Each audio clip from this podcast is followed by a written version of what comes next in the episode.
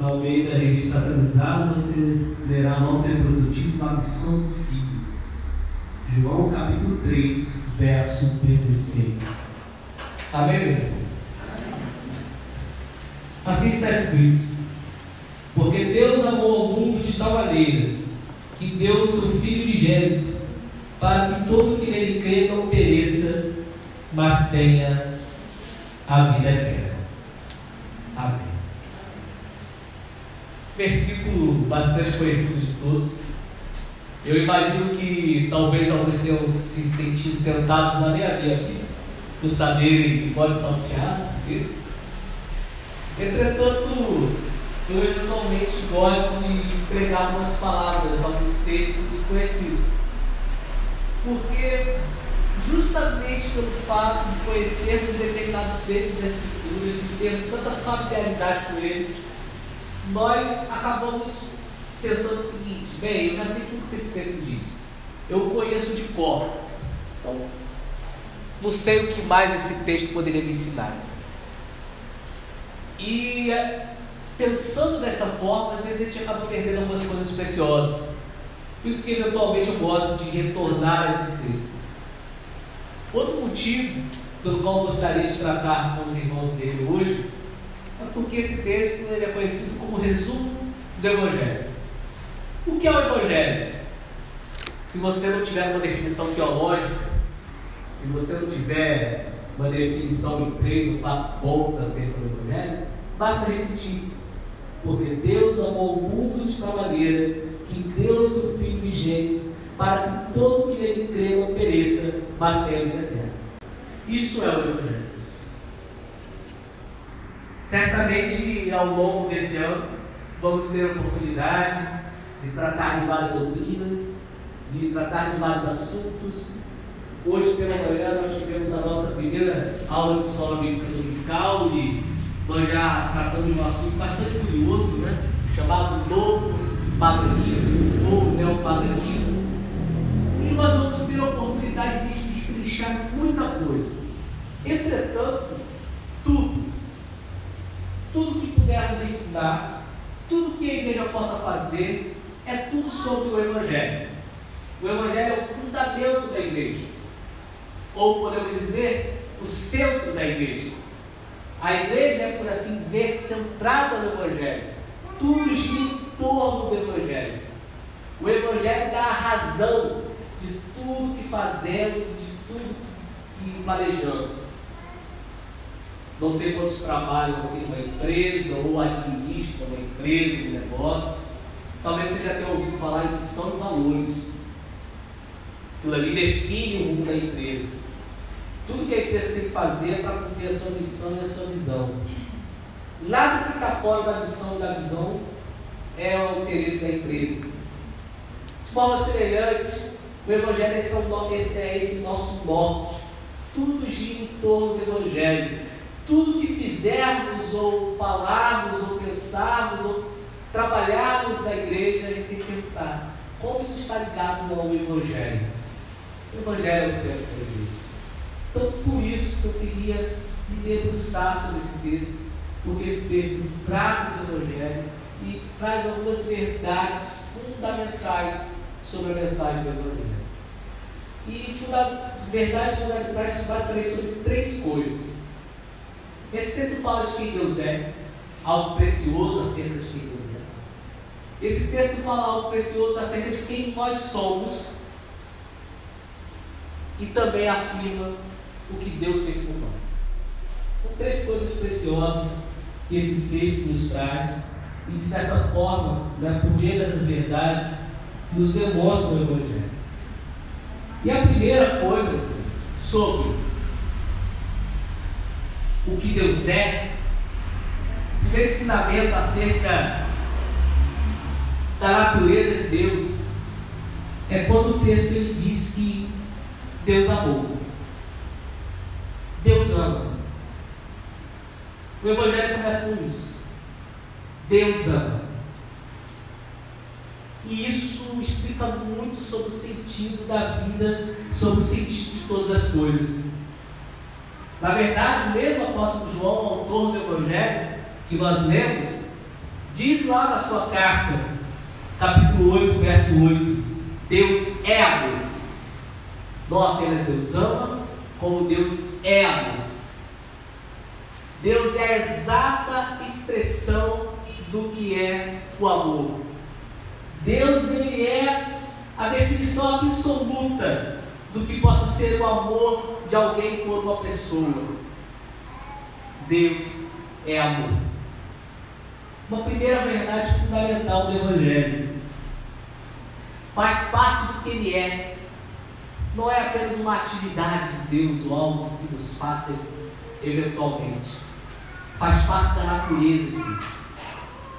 E eu estava pensando sobre isso, né, sobre o amor de Deus, e encontrei um texto, algo bastante profundo sobre isso, do pastor Tim Keller, reverendo Tim Keller, pastor presbiteriano, bastante conhecido.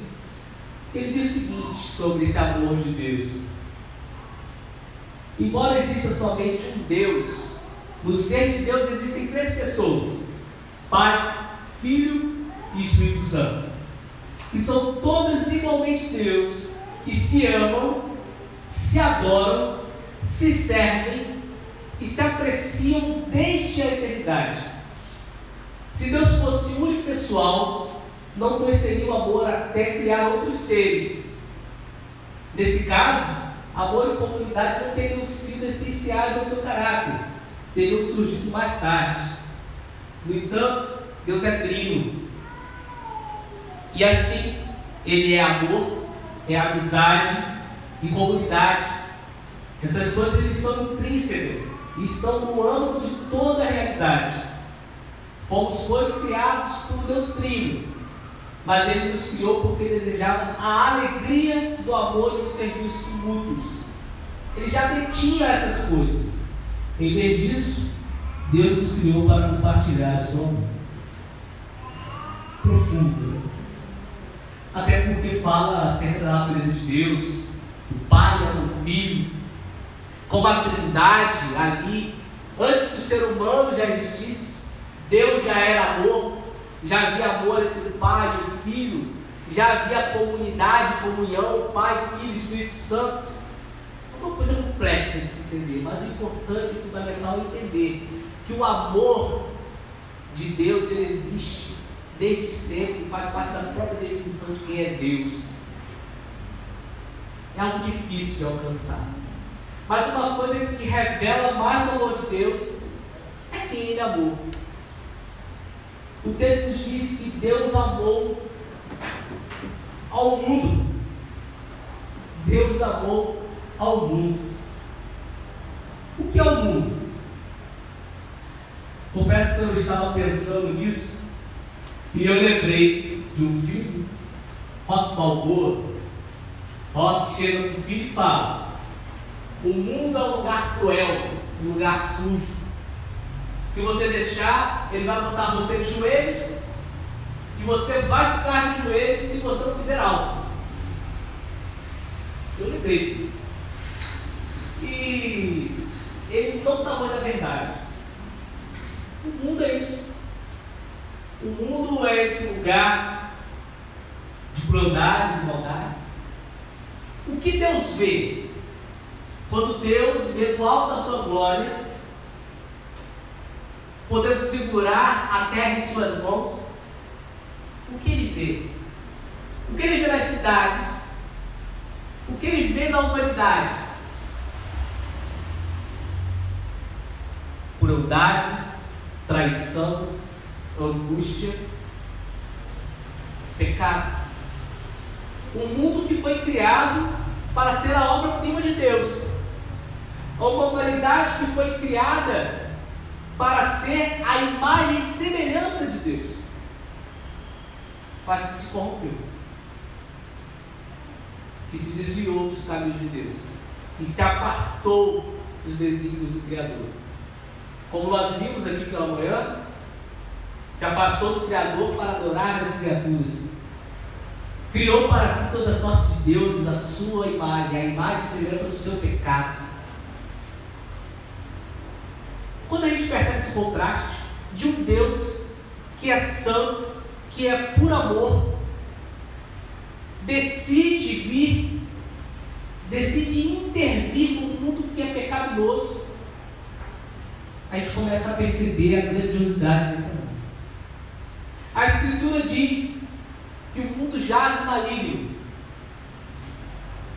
A Escritura diz, né, a Escritura vai chamar Satanás de o Deus deste mundo. Isso tudo em 1 João. Satanás é chamado de Deus deste mundo. Porque quando se olha para o mundo que se vê, muitos vão olhar para o mundo e perceber que o mundo já está maligno. Mas esse mundo é o mundo em que Deus intervém. Esse é o mundo em que, apesar de que nós somos, apesar da história humana, Deus olha e ama e decide fazer algo a respeito.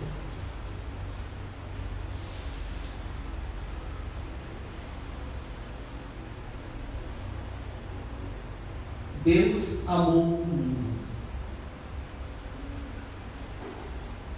Não é difícil, é, é difícil, melhor dizer, nós amarmos conforme nós vemos uma pessoa e vemos certas coisas ruins que elas fazem para nós. Muitos têm essa experiência nos mais variados âmbitos da vida. Nós amamos alguém, mas essa pessoa vai se mostrando alguém que nós não imaginávamos ser. Começamos a acumular mágoas, começamos a, acumular tristezas decepções e nos afastamos. E é natural, faz parte da vida. Natural não. Não deveria fazer parte, mas faz. O amor de Deus, ele é maior do que tudo isso. O amor de Deus é um amor que suporta todo o pecado. Independente do que fizemos, independente de quem nós somos, apesar de quem nós somos, o amor de Deus ele permanece fiel e inabalável.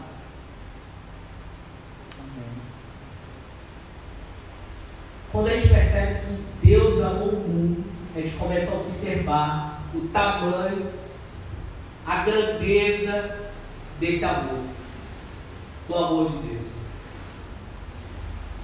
E o evangelista ele diz mais: Deus amou o mundo de tal maneira e aqui nos coloca numa situação um pouco difícil.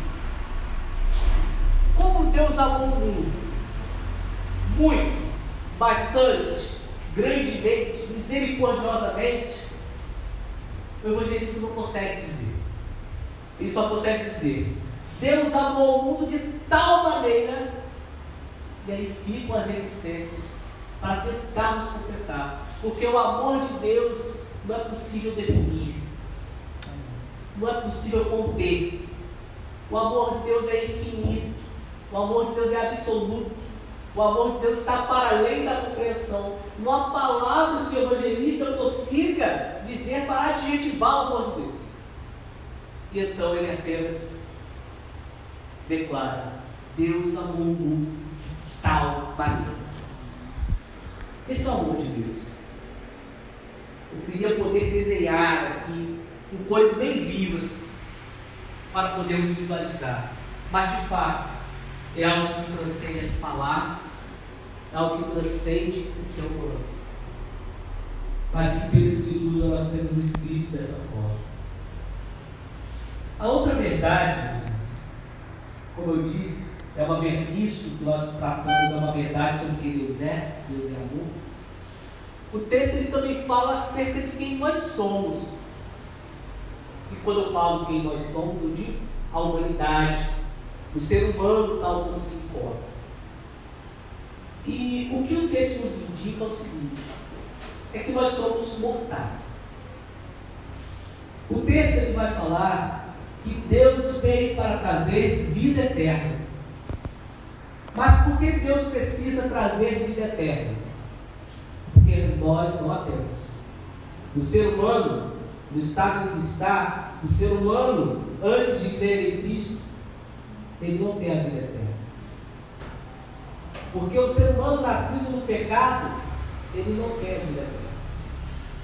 É nesse sentido que eu falo que o ser humano é mortal. O ser humano, ele não tem essa vida. E isso, e isso eu definiria em dois pontos principais sobre, vamos dizer assim, essa mortalidade do ser humano. Primeiro, é que o ser humano, ele, vamos dizer assim, ele está morto espiritualmente. Está morto espiritualmente. Afastado de Deus. Afastado do Senhor. Quando a gente observa a sociedade que nós estamos, a sociedade que estamos construindo, e repito sempre, né, eu falo estamos aqui, a sociedade em geral, não os que creem. Mas quando observamos, percebemos esse afastamento do Criador. A Escritura diz: o salário do pecado é a morte. A Escritura diz que o pecado, a morte é o justo pagamento pelos pecados. Perceba, a Escritura diz que o ser humano ele está nesta condição, nessa condição de morte espiritual. Mas o que o Evangelho traz é vida nova. O que o Evangelho traz é vida eterna. Lá em Romanos capítulo 6, verso 23, que é o versículo que diz, né? Porque o salário do pecado é a morte, ele completa dizendo, mas o dom gratuito de Deus é a vida eterna em Cristo Jesus, nosso Senhor. Ou seja, o pecado leva à morte. A consequência do pecado é a morte. Mas Cristo veio para dar vida e vida eterna. É por isso que o texto também nos diz lá em Efésios 2, de 1 a 2: Ele vos deu vida, estando vós mortos nos vossos delitos e pecados, nos quais andastes outrora, segundo o curso deste mundo E Cristo vem para reverter isso. O Evangelho carrega consigo a mensagem de que há solução para a humanidade. A solução para todos. Não importa quem são, o que fizeram. A vida eterna, meus irmãos, ela não é apenas a, vamos dizer assim, a infinitude. Ah, quer dizer que então que a mensagem do Evangelho é de que eu não vou morrer, que a minha alma não acabará. Não é apenas isso. Porque uma vida não transformada, que fosse eterna, seria não uma bênção, mas uma desgraça.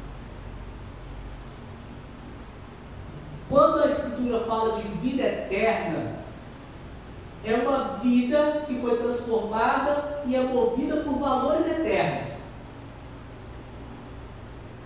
E sim, nunca acabará. Mas transformada. Estamos aqui agora. Estamos ainda submetidos às consequências do pecado. Mas a nossa vida é guiada por além do que os olhos podem ver. É guiada por valores eternos. É por isso que a Escritura vai chamar a nova vida a, vai chamar a vida eterna, melhor dizendo, de nova vida. Vai chamar aqueles que obtiveram a vida eterna de novas criaturas.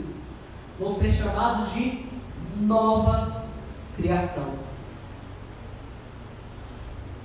Mas lembrando sempre, quando nós observamos aquilo que Deus prometeu em Cristo Jesus, a vida eterna, isso nos lembra quem nós somos em Cristo. Isso nos lembra a situação da humanidade. Isso nos lembra aquela verdade fundamental a qual eu disse: acerca de quem nós somos, de que somos mortais. De que somos mortais. Mortos dos nossos delitos e pecados. Mas, meus irmãos, louvado seja o nome do Senhor, porque a Escritura ela fala acerca do que Deus fez por nós, do, desse ato de amor de Deus que reconciliou consigo aqueles que creem. Essa seria a terceira verdade. A terceira verdade fundamental que esse texto nos apresenta acerca do que Deus fez por nós. E defino aqui para você desde já. Né? Se você não lembrar de muito dessa pregação, lembre-se disso. Deus sacrificou o seu próprio filho por amor a nós. Essa é verdade acerca do que Deus fez por nós. Deus sacrificou o seu próprio filho por amor a nós. E aqui eu faço uma reflexão com os irmãos. A Escritura diz né, que Deus amou o mundo de tal maneira que deu seu filho de gênero. Que Deus deu seu filho de gênero. Seu filho único. Faça pergunta aos irmãos. Quantos aqui são pais? Ou foram pais? Levante a mão. Certo. Pais ou mães? As mães levantaram também, porque é para ambos. Perfeito. Faço-lhes uma segunda pergunta. O que vocês fariam com seus filhos? Certamente, rapidamente você pensou, faço tudo. Os maiores sacrifícios, o que tiver que fazer. Eu amo os seus filhos. Talvez os mais experientes, os que já têm filhos criados, não apenas pensaram, né? Falei tudo para meus filhos. Mas pensaram, já eu, eu fiz muito com meus filhos. E talvez tenham lembrado dos vários sacrifícios, das várias renúncias que fizeram para criar os seus filhos. E percebem o quanto amaram os seus filhos. Guarde isso por ti. Os que não têm, os que não têm filhos, imaginem. Imaginem.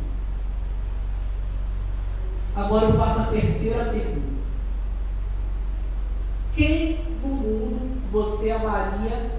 Ao ponto de sacrificar o seu filho ou os seus filhos?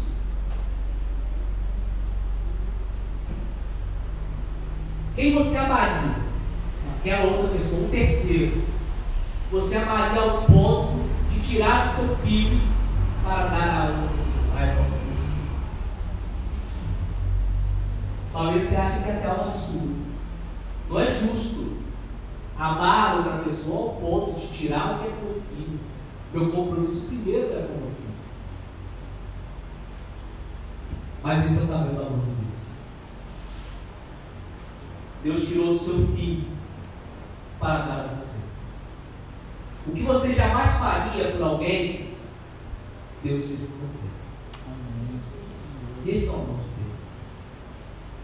É um amor que não existe entre os homens, não existe entre os seres humanos.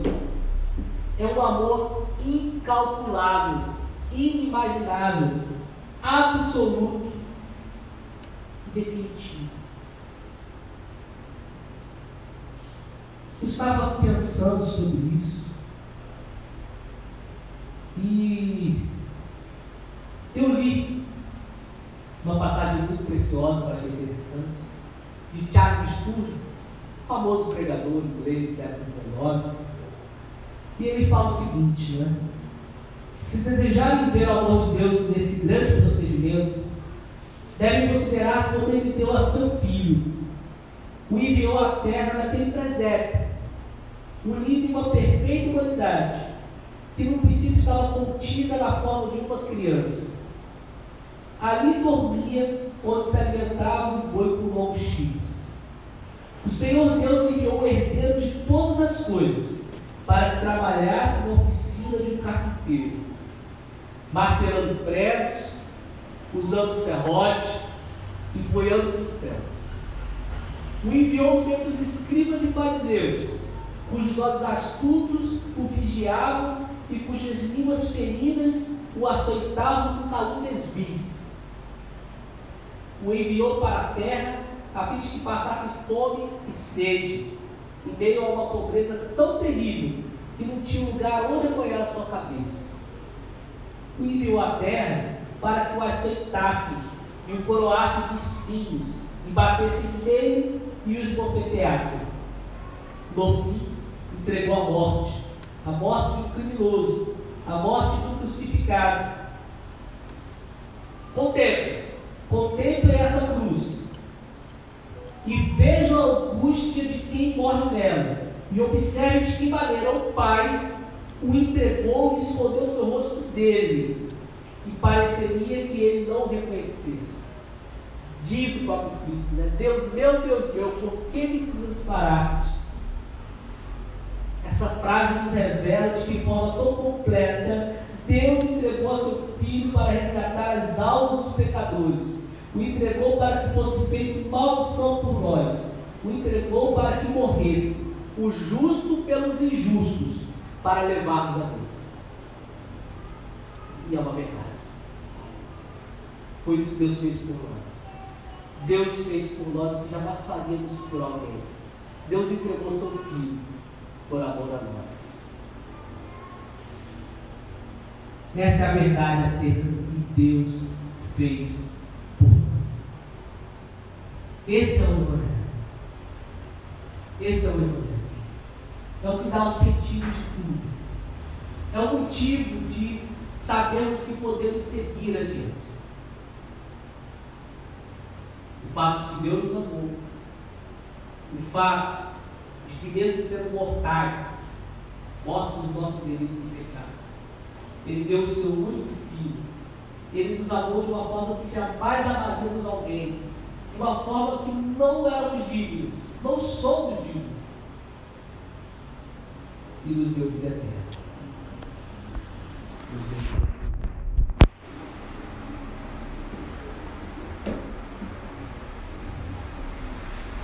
O Evangelho está diante de nós. O que fazer diante disso? Diante desse amor?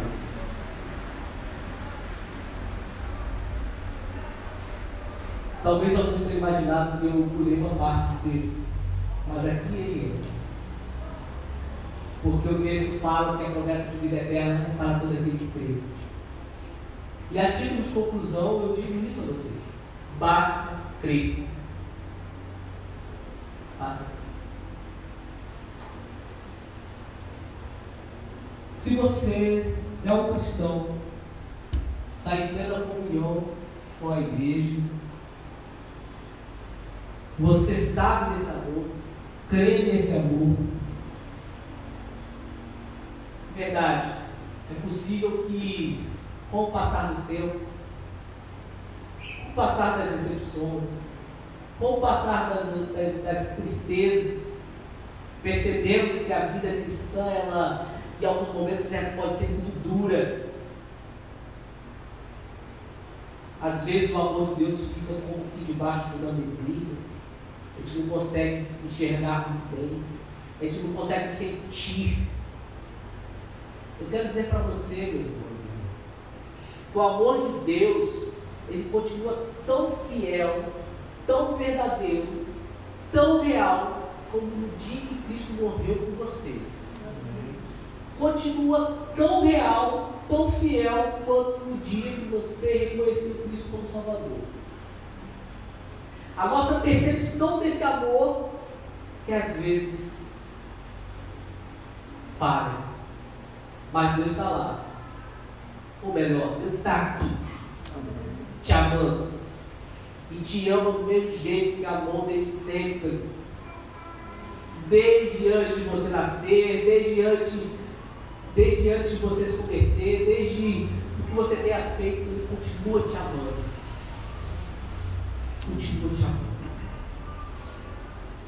Basta crer.